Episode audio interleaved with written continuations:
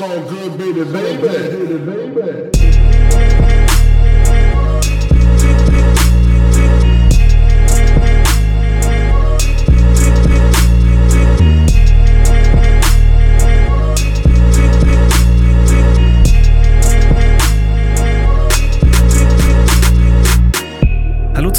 Name ist Jan Wehn und ihr hört eine neue Folge vom All Good Podcast. Heute bei mir zu Gast Audio 88. Ich grüße dich, hallo. Bonjour, ich grüße dich.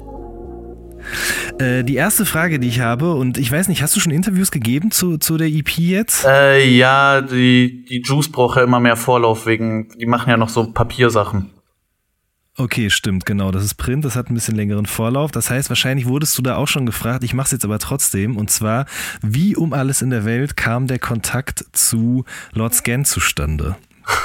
ich weiß ja, dass du großer Fan von dem bist. Ja, ne? aber dann, also wir sind ja jetzt beim äh, All Good Podcast und es kam tatsächlich ein Stück weit über All Good. Äh, es gab vor zwei Jahren. Weil du das Interview mit dem gelesen hast. Genau, Ne? ich habe das Interview bei All Good mit Lord Scan gelesen, wo er äh, auf unter anderem mich angesprochen wurde, dass ich ihm ja äh, immer noch äh, Props gebe und bedauere, dass er keine Musik mehr macht. Und habe mir daraufhin dann über Ralf Teil an der Stelle liebe Grüße von dem äh, Redakteur, ich habe leider gerade den Namen vergessen, wer das Interview gemacht hat, äh, mir die E-Mail-Adresse von Lord Scan besorgen lassen und habe ihm einfach eine, eine lange äh, Stan-E-Mail geschrieben. Ähm, und daraufhin kam dann der Kontakt zustande und äh, er kannte meine Sachen nicht. Dann habe ich ihm ein großes Paket mit äh, Platten von mir geschickt und die Sachen haben ihm gefallen und dann äh, seitdem haben wir Kontakt.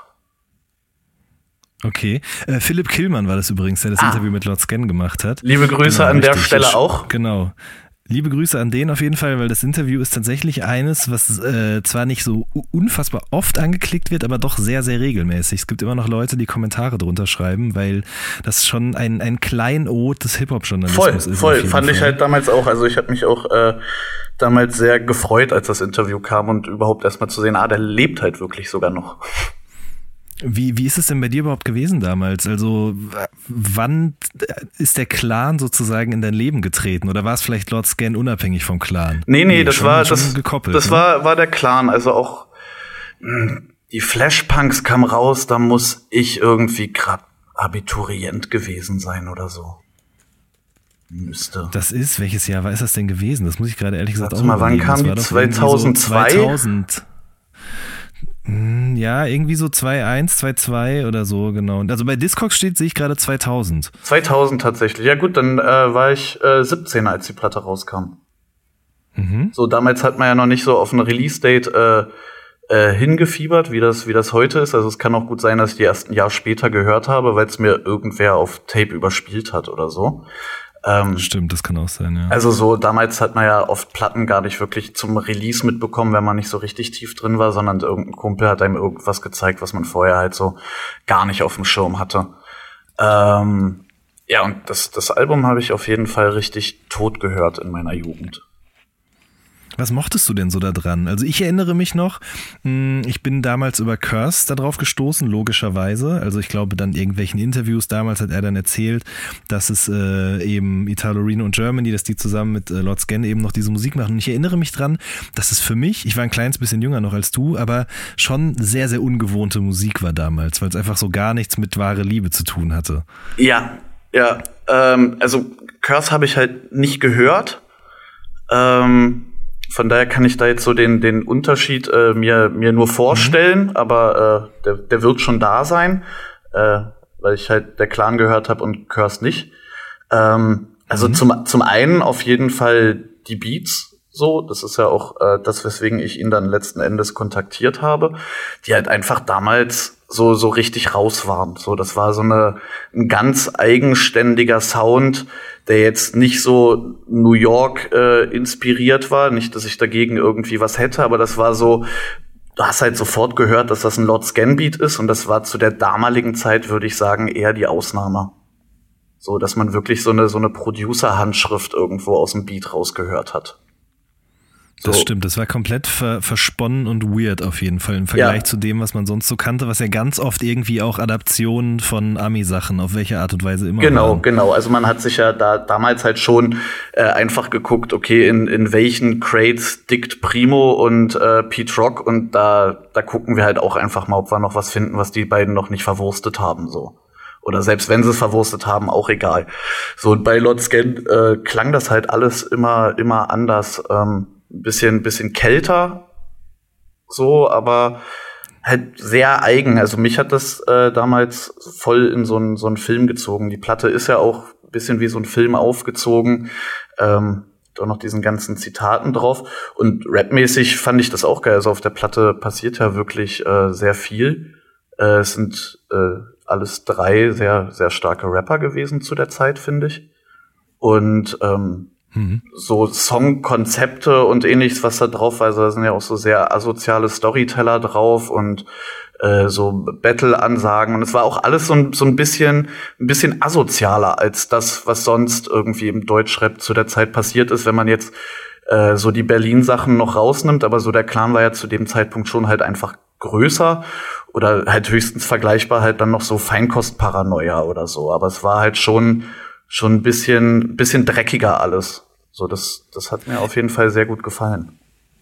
Ich habe das auf jeden Fall auch eher vom, vom Klang her mit Berlin in Verbindung gebracht, das stimmt. Ja, oder Feinkost Paranoia, wobei ich sagen muss, da war ich, weiß ich nicht, das war mir dann doch immer noch ein bisschen arg zu weird. Also da hatte ich auch dann nicht irgendwie noch über eine andere Münchner Band so eine Connection zu. Deswegen habe ich von Feinkost, Feinkost Paranoia immer nur sehr, sehr wenig mitbekommen. Doch, die habe ich, die hab ich wirklich auch sehr gefeiert.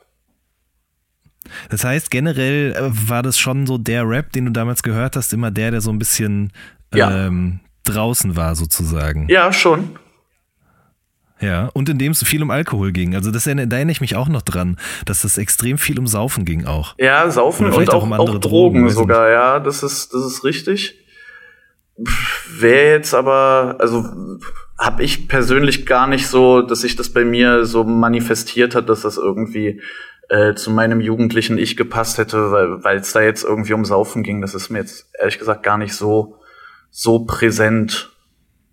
Ich, mein, Ich fand es damals auch immer eher befremdlich, weil ich noch nicht so viel Erfahrung mit Alkoholiker hatte und äh, das kam dann erst im Laufe der Jahre danach sozusagen. Äh, Ja, aber das ist ja, das ist ja genau, das, was ja. gerade in so einer Jugend ja auch so eine, so eine Faszination ausmacht. Äh, ich habe auch viel Westberlin maskulin gehört und das war jetzt auch nicht irgendwie eine Schilderung meines alltäglichen äh, Schülerdaseins oder so.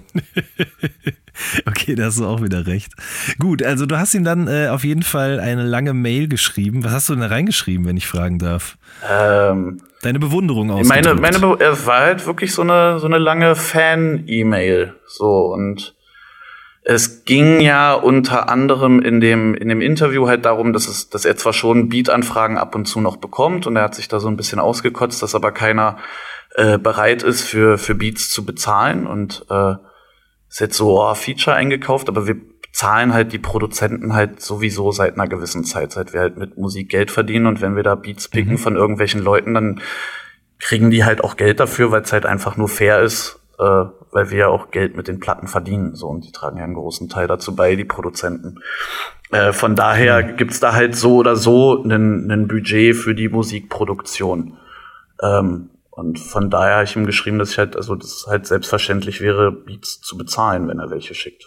Weil wir es halt sowieso machen. Ja. Und hat er denn, ähm, was hat er denn dann geschickt? Also was kam denn dann von ihm? Also ich meine jetzt gar nicht mal die E-Mail, sondern was hat er dann an Beats geschickt? Waren Ähm. das dann Sachen, die er neu produziert hat oder Sachen von früher? Nee, das sind, äh, das sind Beat-Ordner, die waren benannt 2004, 2005, 2006, 2007. Die, die vier Okay. Ordner habe ich bekommen und habe mir dann einen Beat von 2007 gepickt. Also der ist jetzt zehn Jahre alt. Krass, weil ich finde ehrlich gesagt, man hört ihm das überhaupt nicht an. Nee, finde ich nämlich auch. Und das ist halt wirklich, äh, wirklich krass. Wir, es ging auch nicht mehr Einzelspuren irgendwie zu, zu reaktivieren. Also wir hatten halt mir schon wirk- gedacht, ja. wir hatten halt wirklich nur so diese Mastersumme und haben dann, dann noch versucht, so minimal mit Jessin äh, minimal so Arrangement reinzubringen, weil es halt also wirklich nur so eine A-Part und ein B-Part gab und äh, so die Melodie und haben uns das dann so ein bisschen zurechtgeschnitten, dass es halt halt noch passt. Ähm, aber klanglich äh, und also musikalisch und klanglich kackt er halt nicht gegen die anderen ab und das ist halt schon äh, wirklich krass und das zeigt halt auch also wie wie weit voraus der halt damals schon war. Also ich glaube nicht, es gibt Fall. also gibt jetzt nicht so viele Leute, wo ich mich jetzt irgendwie über einen zehn Jahre alten Beat freuen würde. Ja, das verstehe ich gut. Äh, das heißt, okay, das heißt, ihr habt den quasi bekommen und habt dann aber noch so dran rumgeschnibbelt, dass es halt quasi zu deinen Verses und zu der Hook und so weiter passte. Also ja. der, der war jetzt nicht so fertig und dann hast du ihn einfach genommen und drauf gerappt. Ja, im Prinzip, also es gibt, wenn man dann die Platte gehört hat, dann sieht man, hört man halt, dass in dem in dem Beat es so zwei Hauptpassagen gibt und die habe ich mir dann selber halt so zurechtgeschnitten beim Schreiben, wie ich mir so den Aufbau vom Song halt vorstelle, wann äh, wann der Beat ein bisschen dramatischer wird und wann der wieder so ein Stück runterfährt und habe das halt so grob skizziert und Jessin hat das dann noch mal in, in sauber gemacht.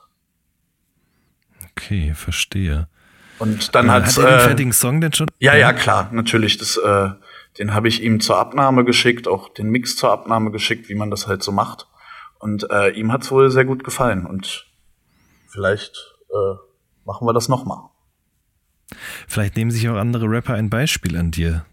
Ich will's nicht hoffen. Ich fände schon geil, wenn ich der Einzige wäre. Okay. nein, ja, nein, Quatsch, nein. Äh, Lotz Gen ist wirklich jemand, dem ich das äh, äh, vollends gönne, wenn der jetzt äh, äh, dadurch jetzt noch mal ein paar Beats verkaufen kann und bei dem ein bisschen, bisschen Geld in die in die Kasse kommt. Äh, da, das würde ich ihm halt tatsächlich wünschen. Auf jeden Fall, das würde ich ihm auch wünschen. Genauso wie ich das auch einem SD total gewünscht hätte. Ich habe den ja letztes Jahr im Frühjahr, glaube ich, irgendwann, ich glaube, Februar 2016 war das, habe ich den ja zum Interview getroffen in Köln und lange mich mit dem unterhalten. Und der hat ja damals auch erzählt, dass er wieder plant, Musik zu machen, aber da ist tatsächlich dann bis heute irgendwie auch nie wieder irgendwas passiert. Hm. Und bei dem finde ich es auch super schade, weil ich, also ich will jetzt nicht ihn mit äh, Lord Scan auf eine Stufe stellen, aber das ist auch so einer von den Kandidaten, die irgendwann so in der Versenkung verschwunden sind, von denen ich mir immer gewünscht habe, dass da vielleicht nochmal was kommt oder dass mhm. sie vielleicht einfach dran geblieben wären. So. Ja. Ich meine, es gibt ja auch noch, was gibt es denn da sonst noch für so Kandidaten? Ich habe neulich schon mal mit Fatoni gesprochen, da habe ich auch Profan ins Spiel gebracht, Profan 78, kennst du den noch? Der, der Name, sag mir, das ist so Ruhrpott-Ecke, ne? Genau, Ruhrpott-Ecke, der war auch mal auf einem Song mit RG zusammen und hat, mhm. glaube ich, so echt eine Handvoll Songs gemacht, ähm, in erster Linie auch mit Roy Marquis damals. Ja. Und ähm, sehr düstere, depressive Musik fast schon eigentlich. Also ähm, ja, so, so richtige Menschenhasser-Musik. Ah. Ähm, das ist ja genau mein könnte Ding. Dir gefallen. könnte dir gefallen. Gut, höre ich, mir, hör ich mir mal an. Auf jeden Fall, also den, den kann ich wirklich sehr empfehlen. Der hat auch dann mal mit, ähm, sollte da mal so eine Supergroup geben aus Roy Marquis, Abstrakt und Profan. Ähm, okay. Ich habe vergessen, wie die hieß. Ich glaube Monks of Unbroken Flower oder so. Die wollten mal ein Album zusammen machen, so auf die letzten verbliebenen Roy Marquis Beats. Ja. Ähm, aber das ist dann aus mehreren Gründen irgendwie tatsächlich gescheitert. Jo. Bisschen schade. Aber andererseits, wenn man so mitbekommt, was wie abstrakt heutzutage so drauf ist, dann ist es vielleicht auch ganz gut. Ich wollte jetzt nichts sagen. Ja. ja. doch, das muss man ja schon sagen. Also ich bin da wirklich sehr enttäuscht von gewesen, wie der sich so entwickelt hat. Ähm, ganz, ganz seltsame Kiste auf jeden Fall. Ähm, was ich auch noch wissen wollte, also äh, ich so ein bisschen diese, diese EP inklusive Cover würde ich gerne auseinanderpflücken und zwar dieses, dieses, dieses Geschirr. Ja? ja? Also das ist ja quasi das Cover für alle Leute, die das nicht wissen. Das ist ein, ein sehr schön bemalte Untertasse oder ein Teller. Ich weiß nee, gar ist nicht, ein Teller. Das muss schon ein Teller sein. Ja, genau, ist sogar recht, also ist größer als man denkt. Das ist echt ein großer Teller. Aha, okay. Das heißt also, es gibt den wirklich. Der ist nicht am Computer designt, ja, ja. sondern der, der, den gibt's wirklich. Okay. Ja. Wo, wo kommt der her? eBay. was googelt oder was, was gibt man bei eBay in die Suchmaske ein, wenn man diese Deutscher Zierteller. also jetzt wirklich, also der, der Plan stand, wir wollten halt schon so einen, so einen kitschigen Porzellanteller haben und äh, Aha. äh, da habe ich einfach, wie man das so, so macht, im Internet geguckt, aber also wir haben uns, äh, Robert Winter hat das, hat das Artwork gemacht und fotografiert. Ja. Äh, wir haben uns sehr viele Teller hin und her geschickt. Äh, der, der es dann letzten Endes geworden ist, den hat tatsächlich dann äh, meine Freundin rausgesucht. Die hat da scheinbar bei Geschirr den besseren Geschmack als ich. Okay, und wie viele Glückskekse habt ihr ausgepackt, bevor die richtigen für den Teller gefunden waren? Das weiß ich gar nicht, weil ich beim Fotoshooting nicht dabei war. Das hat Robert Ah. in Köln gemacht. Also der, diese, diese Idee, das Motiv, das, äh, das kam von mir und Robert hat's dann, hat's dann umgesetzt. Aber da war ich jetzt nicht dabei. Aber ich glaube, Robert ist so ein Vollprofi, der braucht nur einen Keks. Wahrscheinlich den richtigen Keks, um ins richtige Licht zu rücken. Isst du denn Glückskekse tatsächlich manchmal auch? Ja, klar. Ich so Ja? beim Asiaten Okay. essen bin und es dann so, also ich würde sie mir jetzt nicht kaufen oder so, aber wenn's, äh, wenn ich mir asiatisches Essen bestelle und da Glückskekse dabei sind, dann, dann esse ich die natürlich auch und äh, guck mir, guck mir die Texte an. Aber du erinnerst dich jetzt nicht an irgendeinen speziell, hatte- von dem du sagst. Nee, ich hatte, äh, den habe ich leider, ich glaube, den hat Robert eingepackt. Ich habe äh, Robert vor zwei, drei Tagen getroffen hier in Berlin und da hat er mir noch einen Glückskeks mitgebracht und da war auf jeden Fall ein richtig guter Spruch für mich drin, irgendwie, dass ich meinen Zorn in Kon unter Kontrolle kriegen muss oder so. Irgend, irgendwie sowas. Ich krieg den Wortlaut nicht mehr zusammen, aber es war so auf jeden Fall, ah, ich hatte, ich hatte ein bisschen das Gefühl, dass, äh, dass Robert den präpariert hat. Das könnte tatsächlich sein. Ich meine, wenn er das für das Fotoshooting macht, dann ist, wird das ja ein leichtes Also es war noch eingeschweißt, aber ich traue Robert auch zu, dass er einen Keks noch mal einschweißt. So, der hat das drauf. Ich wollte gerade sagen, das ist ja so schwierig auch nicht. Der geht mit dem Feuerzeug einmal über die Naht und drückt Ja. das dann platt und dann ist es wieder eingeschweißt.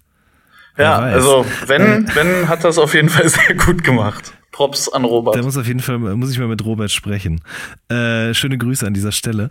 Mm, erinnerst du dich noch daran, wann du das erste Mal so etwas wie Hass empfunden hast?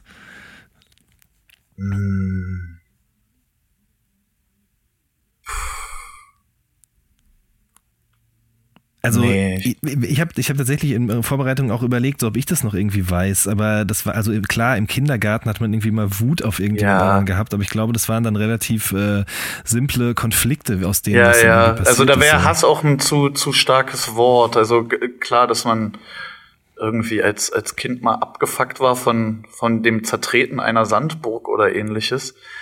Aber jetzt so Hass direkt. Ich glaube, das, also ich bin ja in, in Cottbus aufgewachsen. Also ich bin in Leverkusen Mhm. geboren und in Cottbus aufgewachsen. Wir sind nach Cottbus gezogen, da war ich, glaube ich, zehn. Ähm, und da war es dann so in den 90ern halt, also es gab auch im Spiegel oder im, im Spiegel oder im Fokus oder irgendwie in einer dieser äh, Boulevardzeitschriften irgendwie mal damals einen großen Leitartikel Cottbus, die braunste Stadt Deutschlands. Und das Ja. war halt, äh, also in meiner Erinnerung halt schon so. Also ich hatte auch so an der Schule sehr viel Neonazis und auch in der Klasse und äh, auch sonst gab es da Probleme. Das, das war auf jeden Fall so eine Zeit, wo ich, wo ich, glaube ich, also wirklich Hass entwickelt habe. So, aber das war Ich jetzt halt, nicht irgendwie so ein, ja. ein ausschlaggebendes äh, Ereignis, wo ich, wo ich jetzt sagen kann, irgendwie, das, das war so eine Initialzündung.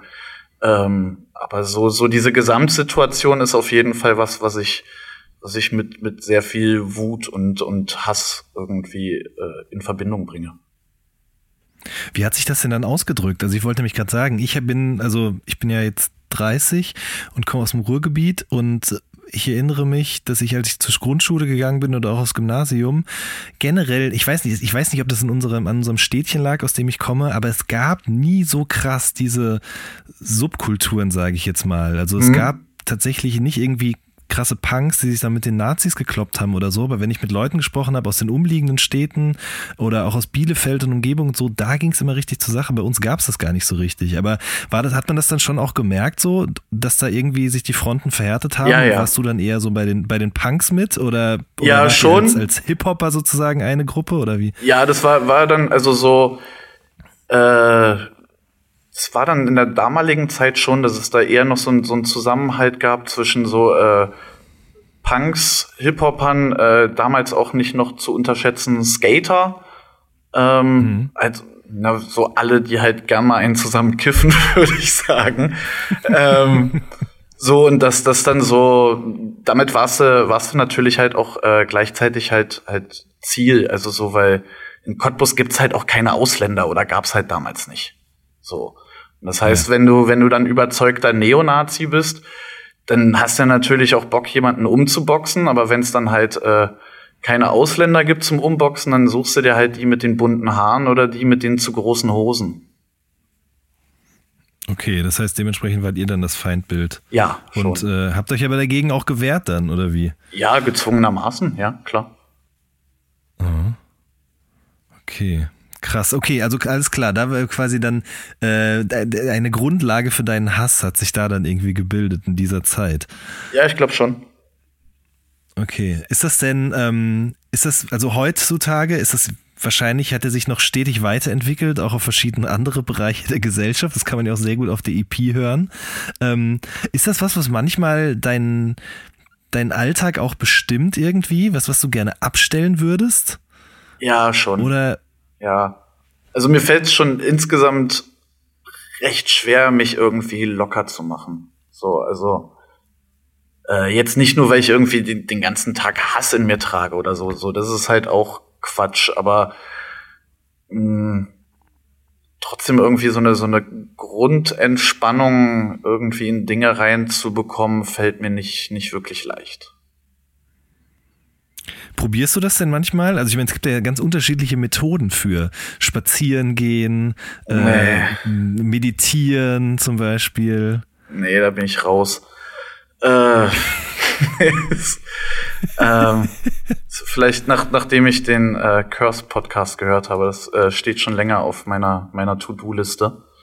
Mach das mal. Es ist super absurd. Ehrlich gesagt geht's jetzt, also ich glaube, das ist jetzt hier der siebte oder achte All Good Podcast und äh, in, in Es geht immer so drum, ja. ging's schon um diesen, um diesen Curse Podcast. Das ist total absurd. Äh, ich kann den wirklich sehr empfehlen, muss ich Okay. aber auch, weil ich äh, ihn jetzt äh, auch privat kenne. Ja. Nee, aber also wirklich ganz im Ernst. Also es ist wirklich echt. Äh, Nee, äh, ich würde, also ich meine das auch gar nicht so lustig, aber äh, das, das wäre etwas, also was ich mir einfach interessant vorstelle, äh, sich das mal anzuhören. Allerdings bisher scheinbar noch nicht so so interessant, als dass ich mich dazu durchgerungen hätte, es jetzt mal zu machen. Aber wer weiß. Okay, nee, aber so, aber- so äh, Strategien, ähm, ja, Musik machen halt. Ja, ja gut, stimmt, natürlich. So, Auf jeden also, Fall. Und ich meine, es ist ja auch Quatsch, wenn du dieses Gefühl in dir trägst, es dann zurückzuhalten, weil dann, äh, Also es ist schon ein ganz guter, guter Motor halt, nur dass es irgendwie so ein äh, Perpetuum mobile ist. So, und ich kann halt auch Ja. nicht, nicht immer schreiben. schreibst du eigentlich Tagebuch? Nee. Aber ich werde das oft gefragt. Warum? Ja, hm, das ist eine gute Frage. Also ich, ich ehrlich gesagt, mir kam das jetzt einfach gerade so in den Sinn, weil du gesagt hast, du kannst auch nicht immer schreiben. Und dann war direkt so meine nächste Idee, okay, wann schreibt er? Okay, schreibt er nur die Texte oder schreibt er auch das Tagebuch? Aber das wäre dann auch wahrscheinlich eher weniger was, wo man seinen Hass katalysiert, sondern das ist ja dann eher was, wo man so sein, sein Innerstes sozusagen runterschreibt und verarbeitet. Ja. Nee, Das stimmt schon. nee, da ich zu viel Angst, dass das jemand findet und liegt. Müsstest Es wäre es wär noch schlimmer, als wenn ein Album vor Release geleakt wird. Wenn, wenn deine Tagebücher vor deinem Tod geleakt werden. Das stimmt. Das, bei Adolf Hitler ist es erst danach passiert. Ja. Und dann hat sich herausgestellt, dass sie gar nicht echt waren. Ähm, aber mir fällt gerade auf, Alben werden gar nicht mehr so wirklich geleakt, oder? Früher Nee, war das ne? so total. Ähm, Hatte man total, da auf jeden Fall äh, große Angst. Also so äh, Pressebemusterung und so. Ich erinnere mich noch an so Demos, wo dann, äh, sorry, so Pressebemusterungsexemplare, wo Mhm. dann am Anfang von jedem Song noch mal gesagt wurde, das ist für Jan Wehn von allgood.de. Kennst du sowas ja, auch noch? Stimmt. Sowas Ja, gab's ja, halt früher so, dass auf jedem Song halt so ein, so ein äh, Audio-Tag irgendwie drauf, damit man weiß, okay, wenn es im Netz landet, wissen wir, wo wir den Lynchmob hinschicken. Ganz genau. Also mittlerweile ist es so, für Leute vielleicht, die jetzt nicht äh, als äh, Journalisten tätig sind oder Musikstreams vorab geschickt bekommen, mittlerweile ist es so, man bekommt ja eigentlich nur noch Streams und die haben dann immer digitale Wasserzeichen. Ja. Ja. Wobei, oder, also wobei ich immer nicht so genau weiß, ob das wirklich stimmt. Also ich habe es noch nie ausprobiert und jemandem das gegeben, der da keine äh, Berechtigung zu hat.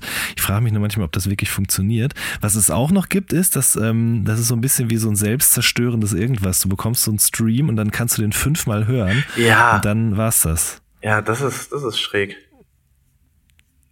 Das stimmt, auf jeden Fall. Ja, ich weiß nicht, vielleicht liegt es aber auch daran, dass die Sachen heute nicht mehr, ich kenne mich da wahrscheinlich schlechter und weniger gut aus als du, aber vielleicht werden die Sachen ja auch gar nicht mehr physisch ins Presswerk gebracht und dadurch kann auch niemand äh, die CD sozusagen kurz entwenden und auf seinem Rechner rippen. Ja, das kann sein, wobei ich glaube, dass so diese, diese Schwachstelle äh, Presswerk wäre, glaube ich, wirklich nur bei so, so richtig großen Sachen. Also so, ich glaube, in jetzt so diesem Rap-Metier ist dann, ist es dann eher äh, dem falschen Internetblog vorab die Möglichkeit gegeben, das zu hören. Und irgendwer will sich bei, bei seinen Freunden damit brüsten, dass er schon das Album von XY hat und dann wird das rumgeschickt und irgendwie landet es dann halt doch im Netz. Wahrscheinlich ist das so. Es gibt aber eine sehr gute Geschichte, wo es genau darum geht. Uh, the Man Who Broke the Music Business. Das war, glaube ich, mal im New Yorker. Kennst du die zufälligerweise? Nee. Das ist, glaube ich, so, ein, so, eine ganz verknappte Zeitungsgeschichte, die aber auf einem äh, Sachbuch basiert, wo es darum geht, um so einen Typen, der eben in den, ja, in den Ende der 90er, Anfang der 2000er muss das gewesen sein, in so einem Presswerk gearbeitet hat und gecheckt hat, wie er halt quasi an den Sicherheitsleuten diese CDs äh, vorbeischmuggeln kann, um die halt schon Wochen vorher so Release-Crews zuzuspielen und die haben das dann ins Internet gestellt. Aha. Und ähm, der wird halt sozusagen, der Typ wird so ein bisschen dargestellt als derjenige, der eben die Musikindustrie in die Knie gezwungen hat, dadurch, dass er eben diese Sachen lange vor Release äh, irgendwo hingebracht hat, damit die veröffentlicht werden können. Ach was. Mir fällt da auch gerade noch zu ein, äh, bei Echo war das doch auch so, bei Fick äh, Deine Story. Ja? Da war das doch so, die haben dieses Tape gemacht gegen Savage und er hat dann erzählt, er hat das halt in der Hood immer in BMW gepumpt mit seinen Kumpels und dann hat er die irgendwann mal die CD in einem BMW von seinen Kumpels vergessen und daraufhin hat das dann quasi in der Graham Branks sozusagen die Runde gemacht und ähm, dann war es schon lange vor Release im Internet und dann hat Savage ja rechtliche Schritte irgendwie eingeleitet, glaube ich, weil auf den, auf den Songs ging es ja schon ziemlich ekelhaft zu. Also da wurden mhm. verschiedene Menschen getötet oder penetriert oder was auch immer. Und dann gab es eben dann als, da wurde nachgelegt als offizieller Release dieses Fick immer noch deine Story. Das war ah. dann sozusagen die entschärfte Version davon. Ah, okay. Hm. Ich ja. habe auch, ich habe auch mal gehört, dass das äh, beim beim ersten Nas-Album wohl so war, dass das vorher halt auf Tape geleakt wurde und in ganz New York schon irgendwie als Tape rumging und jeder sich das überspielt hat und dass wohl deswegen wohl auch die die Verkäufe nicht so stark gewesen sein sollen, weil es wohl alle schon Wochen vorher irgendwie auf Rotation in ihren Ghetto-Blastern hatten, das Album wohl angeblich schon überall lief. Mhm. Das, das kann tatsächlich sein, das, das weiß ich jetzt gar nicht genau. Ich weiß auch nicht, ich habe davon äh, auch zum ersten Mal gehört, aber äh, klingt auf jeden Fall erstmal nach einer guten Geschichte. Der Beginn des Leakings. Auf, auf Tape. jeden Fall, dem müssen wir noch weiter auf die Spur gehen. Ähm, wobei andererseits denke ich auch gerade so, heute ist das auch gar nicht mehr so eine so eine Angst, oder? Also wenn, wenn du jetzt zum Beispiel die EP rausbringst, ähm, denkst du überhaupt noch über sowas nach, dass es vielleicht zu früh ins Netz gelangen könnte und einem dadurch Verkäufe flöten gehen? Ja, es ist weniger, dass, dass Verkäufe flöten gehen. Das wäre natürlich auch scheiße. Es ist eher so, ich will, dass man die Platte erst an dem Release-Date hören kann. So, dass es dann hm. alle hören können. So, das ist irgendwie, es gibt mir ein Gefühl von Macht. Nein.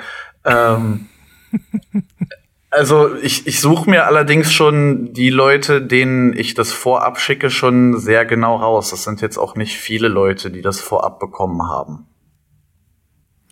Okay, das ist gut zu wissen. Und dann passieren so Sachen wie übrigens schöne Grüße an meinen Kollegen Alex Engelen, der, äh, wenn ich jetzt richtig verstanden habe, der hat, das, der hat die EP gehört und seine ja. Tochter fand das nicht so gut, ne? ja. Aber das ist eigentlich ja wirklich ein gutes, gutes Zeichen. Ja. Ich habe aber andererseits auch das Gefühl, dass ähm, Leute, also klar gibt's Raubkopien ohne Ende heutzutage. Also Leute geben kein Geld mehr aus für CDs oder geben auch kein Geld aus für so einen Spotify-Account. Äh, Aber gleichzeitig gibt's auch bei vielen Künstlern äh, eine riesengroße Fanbase, die auch dazu bereit ist, mhm. so Sachen zu kaufen und dann vielleicht sogar auch doppelt und dreifach zu kaufen. Ja. Damit eben der Künstler. Los, Leute, chartet. kauft jetzt alle noch mal eine Box, damit wir gemeinsam schaffen wir das. Auf jetzt Löwen. Ja, so ungefähr, genau. Die, die Krass, Strategie. Massiv bringt, ein, ja, Massiv bringt ein neues Album raus. Ja, BGBX. Aber wie wird sich das anhören? Ich hatte doch gedacht, dass er jetzt den, dem Ganzen abgeschworen hat, sozusagen, Schimpfwörtern und blutrünstigen Tötungen und sowas alles. Ja, also wird, bin ich, bin ich auch gespannt, wie das ein äh, Blut gegen Blut wird. Müssen wir uns überraschen lassen. Ähm, Äh, Nochmal ganz kurz eben zu diesem, zu Ja. diesem, zu diesem, zu diesem Verkaufsarmeen sozusagen. Ja. Also da ist mir auch aufgefallen, das habe ich neulich entweder in einem Interview gelesen oder irgendwo gehört, ich weiß es gar nicht mehr genau, aber das heutzutage ist es ja auch schon gar nicht mehr so, dass äh, es nur darum geht, in der ersten Chartwoche auf der Eins zu landen. Das war ja eine ganze Zeit lang so das Ziel schlechthin. Ja. Und jetzt ist eher immer schon so, dass, dass man Gold geht. Das ist jetzt so das nächste Ziel. Gold ist die neue Eins, ja. Ja, Gold ist die neue Eins, ja. ja klar, das, das kotzt halt natürlich äh, wahrscheinlich Leute, die, die in der ersten Chartwoche irgendwie ihre 80.000 Einheiten verkaufen und damit auf die Eins gehen, an, dass sie im selben Atemzug mit denen genannt werden, die mit 15.000 Einheiten auf die Eins gehen. Da möchte man wahrscheinlich dann schon Richtig. noch mal die, die Unterscheidung machen. Äh, ihr wart zwar auch auf der Eins, aber wir sind nicht im selben Club. Wir sind im, im Club Gold. Während, während ich das hier Spaß? gerade sage, ich sitze in meinem Wohnzimmer, Ja. schaue ich übrigens auf die, die goldene Schallplatte, die ich tatsächlich besitze und die an meiner Wand hängt. Ähm, für äh, was denn noch? Für, für KIZ, hurra, die Welt geht unter. In was für einem Rahmen wurde dir diese Platte verliehen? Äh, meinst du jetzt? Oder stand die einfach irgendwann vor der Haustür vom Postboten dahingestellt? Es gab so eine, so eine für geladene Gäste eine, eine Goldverleihung für KIZ, Casper und Kraftklub auf einmal. Ah, ich erinnere mich. Da war ich auch eingeladen, aber ich war, glaube ich, gerade nicht in Berlin. Ja, ja. Und wie ist das so, so eine goldene am, an der Wand hängt zu haben? Äh, ja, an der, an der, an der Stelle an der Wand hing vorher noch nichts und jetzt sieht's auf jeden Fall viel besser aus und wohnlicher. Die goldene Schallplatte hat das Zimmer erst wohnlich gemacht. Ich habe keinen Teppich.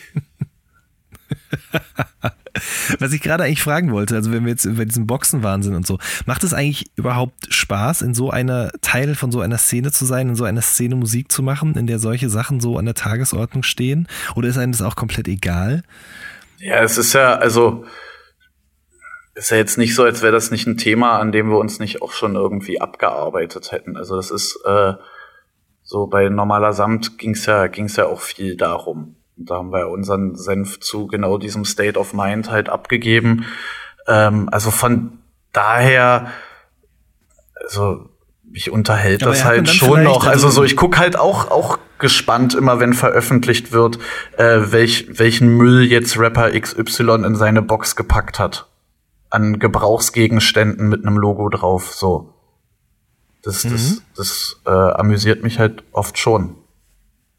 Okay, weil das, das war jetzt nämlich dann die anschließende Frage, wäre das gewesen, ob man dann vielleicht irgendwann auch dessen überdrüssig wird und einfach sagt so, ja, okay, dann lass die doch alle mal machen, wir machen unseren eigenen Scheiß. Aber das, Ja, das, das, ist natürlich, das natürlich sowieso, aber da ist es dann eher äh, das, das Interesse aus so einer so einer Battle Rap äh, Komponente heraus, dass ja, wenn halt Leute Scheiße machen, dann kann man denen halt auch eine Zeile widmen und dann hat man wieder irgendwas.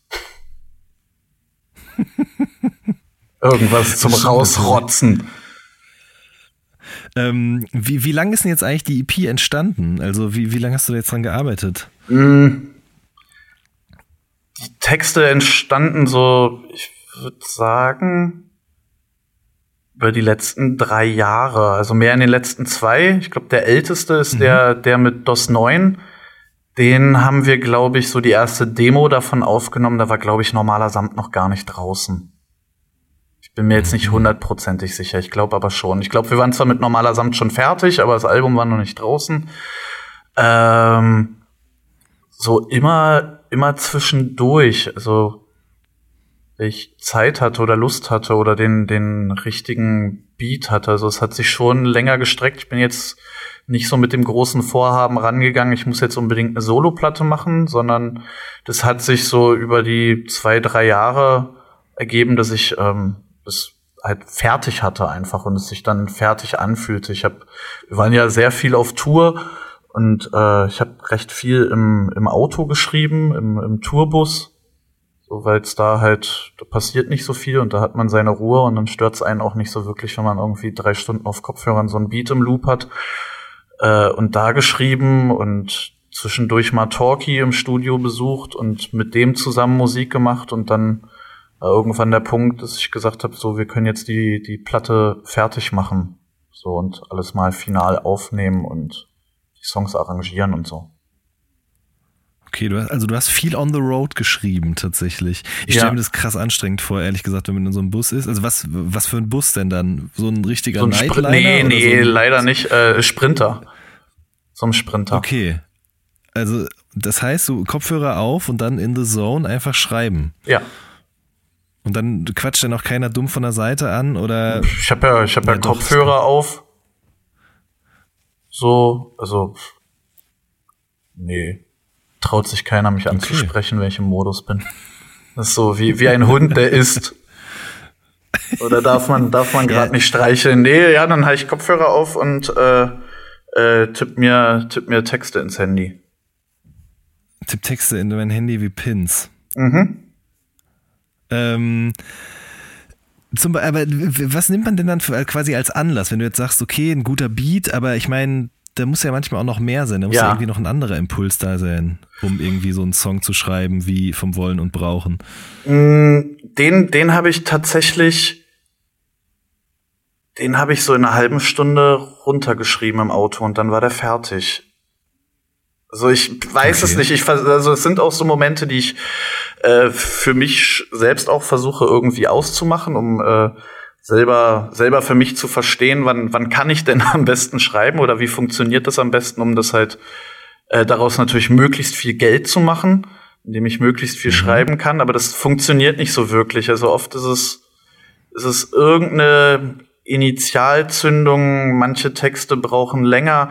Manchmal habe ich mir halt einfach irgendwie zwei Zeilen ins, ins Handy geschrieben, äh, die ich gerade im Kopf hatte und dann höre ich den richtigen Beat und dann passt das und dann fange ich mit den zwei Zeilen an und, und schreib dann, schreib das dann runter.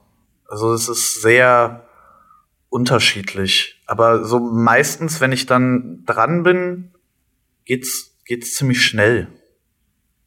Okay. Geht es denn auch schneller seitdem, oder geht es, ähm, oder ist es anders zu schreiben, seitdem du mehr reimst? Oder macht das gar keinen Unterschied? Nee. Gefühlt für mich jetzt nicht. Also was, was auf jeden Fall ein Unterschied ist, ist es ist leichter, äh, die Texte für live auswendig zu lernen. Das bei den reimlosen Sachen äh, kriege ich wirklich Hass.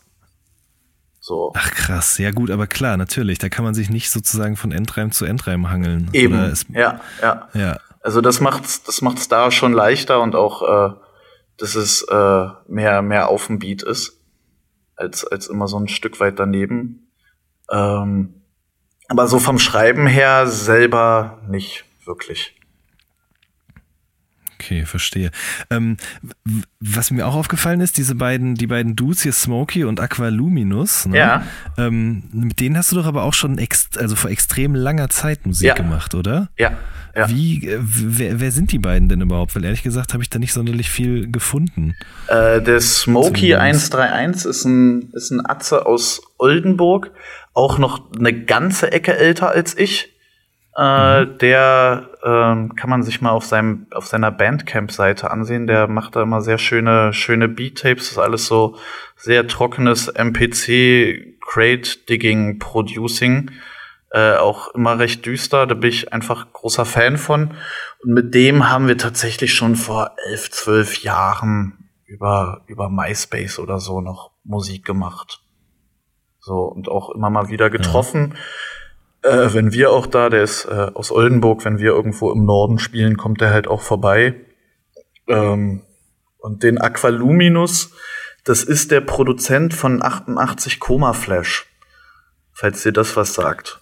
Ah, ja, ja, ja. Ja, und ähm, sollte man sich immer noch anhören, vor allem das äh, Album Verteidigung der Zukunft, äh, ist, ist für mich halt auch echt so ein kleiner Klassiker und auch vor allem von der Produktionsweise, was der, der Fuad äh, da aus seiner MPC rausgeholt, das ist richtig krass. Also so, und die haben mich damals, 88 Komma Flash, haben mich damals mitgenommen auf ihre Tour. Also wir waren zusammen auf Tour, aber damals war ich auf jeden Fall noch eher Vorgruppe und das waren, waren für mich damals so die Großen, an denen ich mich auch ein Stück weit orientiert habe. So, die hatten halt damals schon eine Vinylplatte draußen und äh, ich habe da noch CDs selbst gebrannt und sind aufgetreten live mit Bassisten und äh, hier der Aqualuminus an der MPC und der Omega Takeshi halt am Rappen und es war äh, war damals alles sehr, sehr beeindruckend und äh, hat auf mich damals auch großen Einfluss genommen. Und der von vom Aqualuminus hatte ich auch so auf meinen Releases so um 2006, 2007, 2008 rum Das so. ich nämlich, Genau, ja. hatte ich auch auch Beats von ihm und dann ist wie wie es halt irgendwie so ist, so Kontakte schlafen ein, man hat äh, neue Kontakte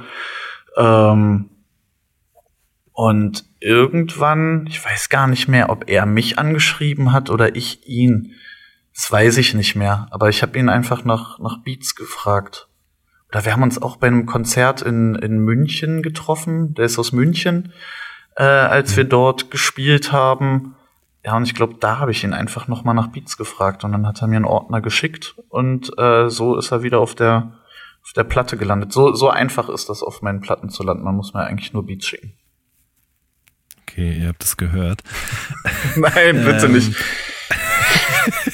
Das passiert doch aber bestimmt auch viel, oder? Ja, Also ich meine, ihr seid jetzt ja schon äh, einfacher zu erreichen als jemand, der sich hinter einem riesengroßen Management oder Label versteckt und das wird doch von Leuten wahrscheinlich auch schamlos ausgenutzt auf diese oder jene Art und Weise. ja, also man kriegt da schon, schon viel, viel geschickt, aber muss halt auch leider sagen, dass das meiste einfach Grütze ist. Also ich weiß nicht, wie, wie oft ich ein Beat geschickt bekommen habe, wo äh, dieses Requiem for a Dream Titelthema, was auch immer bei so RTL 2 Assi-Dokus im Hintergrund läuft, wenn's wenn's gerade Mhm. gefährlich wird, äh, wie oft ich Beats mit diesem Scheiß-Sample geschickt bekommen habe. Also es ist wirklich unzählige Male. Ich hatte irgendwann bei mir tatsächlich einen Ordner angelegt, nur mit Beats mit diesem Sample und da waren, da waren halt vor Jahren halt schon 20 drin. Ich, Aber es muss ja schon was heißen, dass Leute dir immer das, diese Beats mit diesem Sample schicken, ja? ja, ja, verbinden halt mit mir so RTL 2 Dokumentationen. Ja, vielleicht auch das, genau. Der so hat das gar nicht gemeint, aber vielleicht auch das. Ähm, und schicken Leute dann auch ähm, richtige, richtige Songs, richtige Demos sozusagen und wollen bei normale Musik gesigned werden? Ja, das passiert mittlerweile auch. Okay. Und dann hört man sich das an oder gibt es gleich weg? Ja, unterschiedlich. Also ist auch immer eine Zeitfrage. Also ich habe jetzt auch nicht jeden Tag, es klingt jetzt zwar so, als wäre ich übelst busy, aber ich habe jetzt auch nicht jeden Tag Zeit, mich äh, durch irgendwelche Beat-Ordner äh, zu klicken oder mir irgendwie, es sind ja dann auch meist heutzutage ist ja nicht so, dass du ein Demo kriegst, sondern meist kriegst du halt irgendwie ein fertiges Album geschickt oder so. Mit hier ist der, der Link zu Soundcloud oder, oder ähnliches. Ähm, tagesformabhängig und es kommt halt auch drauf, drauf an. Also wenn ich schon sehe, da hat mir jemand einen, einen Beat-Ordner geschickt mit 80 Beats drin, dann lade ich mir den halt auch nicht runter, weil ich weiß, ich habe jetzt nicht den Nerv mehr, 80 Beats anzuhören. So und Nee, klar. äh, Aber es ich nicht davon ausgehe, dass jeder auch- passen Ja. könnte. Ja? Okay, aber es, also es kann schon auch passieren, dass du ihr dann Feedback darauf gebt. Was dürfen wir jetzt nicht laut sagen hier, sonst wird es noch viel weiter ausgenutzt. Also nur, nur äh, ja, das, das passiert. Wenn die Zeit es erlaubt. wenn die, wenn die Zeit es erlaubt und äh, auch eher, eher wenn es was ist, wo man sagt, ja, okay, das ist geil, schick mal, schick mal mehr. So, ansonsten äh, kein, kein Bock auf, auf Chatten. Mhm. Hast du das damals eigentlich auch gemacht? Was? So, so, so Sachen rausgeschickt, irgendwie an Labels oder an Leute, von denen du dachtest, die Meinung ist mir wichtig oder da könnte Nee. vielleicht irgendwie mehr passieren? Nee. Gar nicht? Nee. Okay, aus Stolz oder aus äh, Nö. Ehrfurcht? Ich glaube, ein, vielleicht einfach nicht so weit gedacht. Keine Ahnung. Also. ähm, nee, weiß ich nicht. Also ich habe ja jahrelang äh, so selber über einen eigenen Webshop gemacht und CDs selbst gebrannt und darüber verkauft und es Ja. lief, lief auch ganz cool. Und es waren, also so, da war ich eher in so einer, so einer passiven Situation. Es waren dann eher, dass Leute auf mich irgendwie zukamen und gesagt haben, willst du das nicht mal auf einer richtigen CD rausbringen oder willst du nicht mal eine Vinyl machen oder so. Hm. So, dass ich da jetzt Okay, selber guten Position, ja, das stimmt. so, Ähm, was wollte ich denn noch fragen eigentlich? Ach, ich wollte mir abgewöhnen, diese Phrase. Das ist echt schlimm. Ich habe es schon im letzten Podcast gesagt. Was wollte ich noch fragen? Darf ich nicht sagen? Mhm. Äh, genauso wie tatsächlich darf ich nicht sagen und ich darf auch nicht immer mhm sagen. Mhm. Das sind alles schon so, so Roos-Momente sozusagen. also dieses, das ist quasi. Das Die leisen gesagt. Ja, genau. Ja, nee, er hat gesagt, ich muss aufpassen, dass ich keinen gymnasialen Roos pulle. Und äh, das stimmt auch tatsächlich. Ey, Roos hat studiert, ja. Also von daher, wie willst du da der gymnasiale Roos sein? Ja, das stimmt, tatsächlich. Ja, ich meine, ich kenne Roos ja auch noch aus seiner Zeit oder aus unserer gemeinsamen Zeit bei hiphop.de. Ähm, ich dachte schon als Lonsdale Roos. Ja, das ist die Frage, ne? Ich weiß nicht genau, wann das war tatsächlich. Also als der diese, als er die Jacke getragen hat mit äh, Sinan zusammen in diesem Video, Gangster-Rap-Video da aufgetaucht ist. Das war vielleicht sogar noch vor meiner Zeit als Hip-Hop.de Praktikant. Aber das war eh auch eine crazy Zeit, weil damals gab es noch keine digitalen Video. Ähm, Speichermedien, so dass die ja. Sachen immer noch auf, äh, auf Kassetten ge, ge, gefilmt wurden. Dann dauerte das immer ewig, bis sowas geschnitten wurde. Krass. Und dann hat man immer so mit zwei Wochen Verspätung erst so ein Video-Interview hochgeladen. Aber ich bin auch froh, dass ich nur ein einziges Videointerview gemacht habe. Mit wem? Wobei eigentlich habe ich zwei gemacht. Einmal mit Kollega und Farid Bang damals zu mhm. JBG 1. Gibt's auch noch auf Daily Motion. Okay. Und noch ein anderes mit Animus habe ich damals auch gemacht, ungefähr zur gleichen Zeit. Mhm.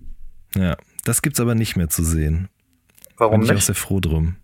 Weiß ich nicht genau. Also das war, das ist eh ja so ganz komisch. Die, ähm, die, die Sachen sind damals immer auf Daily Motion hochgeladen worden und im Zug, irgendwann sind die auch mal bisweilen wieder runtergenommen worden. Hm. Ich weiß nicht genau warum, ehrlich gesagt. Das hatte, glaube ich, weniger mit der Qualität zu tun als äh, mit, weiß nicht, eher Speichergründe oder was weiß ich, keine Ahnung. Und warum bist du froh, dass das Animus-Interview runter ist?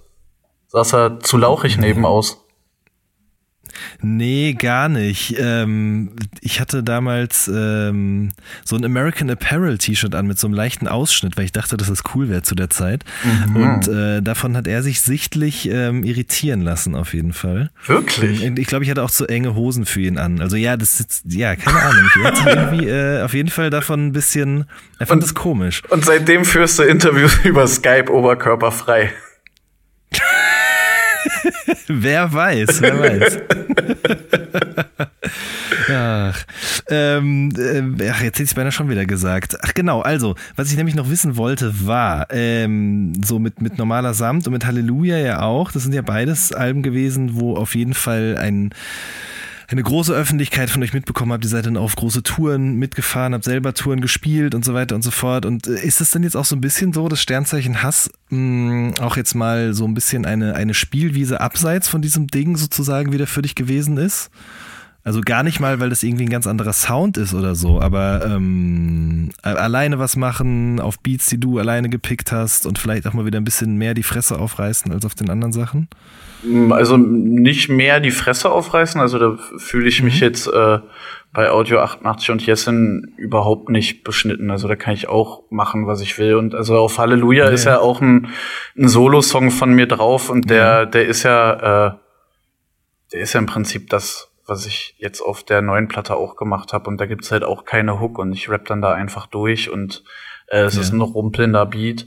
Also so da, ich gehe mit Jessen keine, keine Kompromisse ein oder so, so ist das nicht. Wir treffen mhm. uns halt irgendwo, aber so, dass halt für beide passt. Aber ich empfinde das in, in keinster Weise irgendwo, dass ich äh, Abstriche machen müsste in kreativer Weise. Aber wenn ich es halt solo mache, mache ich es halt einfach ein bisschen anders, was einfach nur daran liegt, dass der, dass der Einfluss Jessen halt wegfällt. So der einfach, äh, wir, wir sind ja nicht, nicht die gleiche Person und wir, wir rappen nicht mhm. gleich und äh, äh, Jessin ist wesentlich musikalischer als, als ich das bin äh, sei es jetzt was Sachen wie Produktion, Arrangement angeht oder halt aber auch zu sagen, ey, die Hook, die wird jetzt gesungen, dann kommt die geiler und Jessin singt die dann.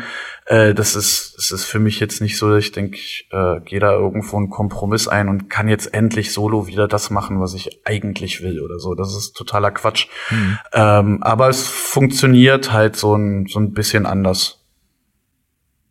Ja, verstehe. Ich habe übrigens in einem alten Interview auf, auf, der, Spla auf der Seite Splash Mag, geführt von Arthur Kasper, ähm, ein Interview gelesen mit dir und da hieß es, dass du gerade an einem Album oder einer EP arbeitest äh, mit einem Produzenten, ah, ja. den man sonst eigentlich nicht in deinem Kosmos sozusagen verorten würde. War das Quatsch oder war das Lord Scan oder war das noch? Nee, nee, Lord Scan war das nicht. Nee, es war auch, auch äh, kein Quatsch, aber es ist ähm, auf, auf ewig ein äh, ungelegtes Ei geblieben und ich glaube, bei der Aussage würde ich es dann auch gern, gern belassen, sonst äh, gibt's äh, zu viel Nachrichten, warum das denn nicht geklappt und äh, macht mal und äh, okay, vielleicht, vielleicht eines ja. Tages, wer weiß, es ist dann, es ist dann nichts draus geworden, bis auf so, so ein paar Demos. Ähm, ist aber nicht schlimm und es gibt auch äh, kein, kein böses Blut oder ähnliches. Es hat einfach,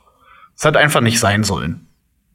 Hm, okay. So, Gut, also und das auch äh, komplett ohne, ohne irgendwie Wehmut oder ähnliches. Manchmal, manchmal klappt's zusammenarbeiten und manchmal halt nicht. Ja. Ähm, lass uns noch kurz über Lackmann reden. Der ist ja auch mit mhm. drauf auf dem Song zusammen mit Mega, Megalo ja. zusammen. Ähm, klassische Davut-Frage: Wie kam, wie kam der, der Kontakt da zustande? Arbeitest dich jetzt an den, an den äh, Stereotypen Journalisten ab, ja? Oh, stimmt, das ist mir gar nicht aufgefallen. Ja. Nein, Shoutout an Davut auf jeden Fall. Der ja. ist demnächst auch auf, in diesem Podcast zu Gast hier. Das Geil. haben wir schon äh, eingetütet. Ja, auf jeden Fall. Da freue ich mich auch sehr drauf, weil ich seine Arbeit wirklich schätze. Ja. Ähm, der Kontakt mit Lackmann kam zustande vor auch irgendwie ein paar Jahren schon. Ich glaube sogar auch vor normaler Samt noch. Ähm, da haben wir irgendwo so ein Festival oder eine Jam gespielt. Ich glaube, das war Mile of Style oder sowas.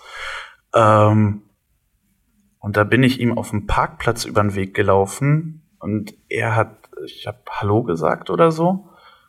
Und er äh, wusste aber, wer ich bin und hat mir aus dem Stehgreif Zeilen von mir vorgerappt. Und das war für mich ein äh, ultra krasser Hip-Hop-Moment. Anders kann ich es halt wirklich nicht sagen. Äh, ich bin sehr großer Lackmann-Fan und bevor, bevor äh, der Clan in mein Leben, in mein jugendliches Leben getreten ist, äh, habe ich natürlich Kreuzfeld und Jakob gehört und das halt wirklich bis zum, bis zum Erbrechen. So.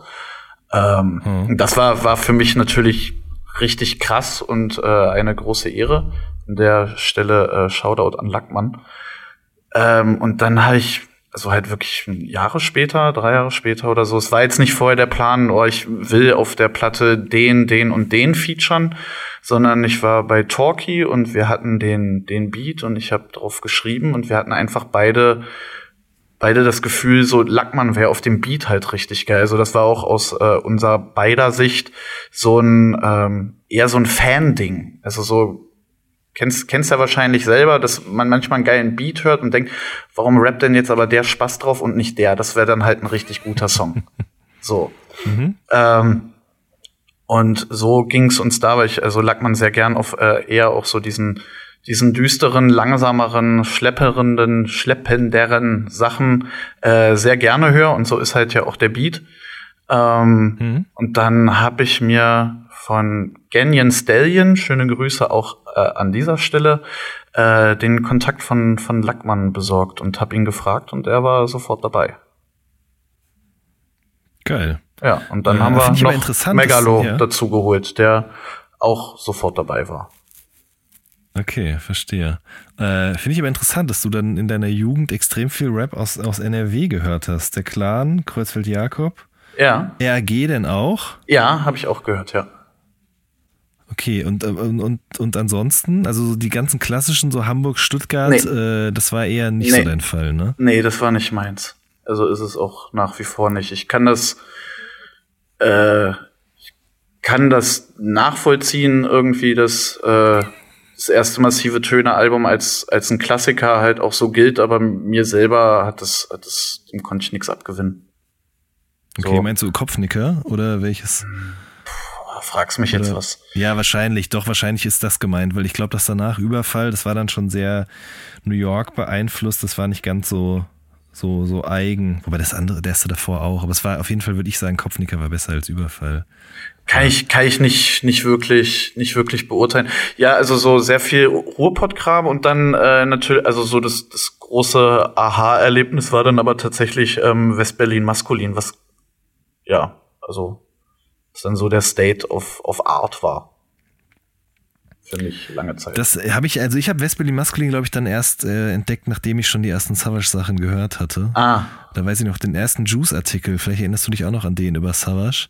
Da stand drin, Cool Savage ist die Rap-Radlerhose, weil er MCs entmannt. Das, äh, das werde ich niemals vergessen, wie das in diesem Juice-Artikel drin gestanden hat, weil ich das, äh, Wer- wer so ein das- starkes Bild fand. wer hat das geschrieben? Weißt Ich weiß es nicht mehr. Das ist aber wirklich, das muss, ist sehr, sehr lange her. Das muss irgendwie um Schreibt's 2000 in die Kommis. gewesen sein. Schreibt's in die Schreibt's Kommis, in die wenn Kommis. ihr, wenn ihr wisst, wer, wer Savage mit einer Radlerhose verglichen hat. Vielleicht schlage ich das auch nochmal nach und werde es in einem der nächsten Podcasts auf jeden Fall äh, erwähnen. Ja. Ähm, nächste Woche treffe ich mich aber erstmal mit Frauenarzt und mit Taktlos. Da bin ich auch Mhm. schon sehr gespannt drauf. Und äh, das wird dann auch hier zu hören sein. Sehr schön. Ähm, wann weiß ich aber noch nicht genau. Das werdet ihr dann alle sicherlich äh, erfahren. Audio 88, ich danke dir sehr, dass du dir die Zeit genommen hast, mit dir ein bisschen zu sprechen. Äh, die Hass-EP kommt, äh, Sternzeichen Hass kommt am wievielten? 29. Mai, 26. 26. Mai. Okay, wunderbar. Hört die euch an, das ist auf jeden Fall sehr zu empfehlen. Äh, wie gesagt, Dankeschön, dass du da warst. Ich wünsche dir alles Gute und äh, ja, wir hören uns das nächste Mal. Macht's gut. Tschüss. Adieu.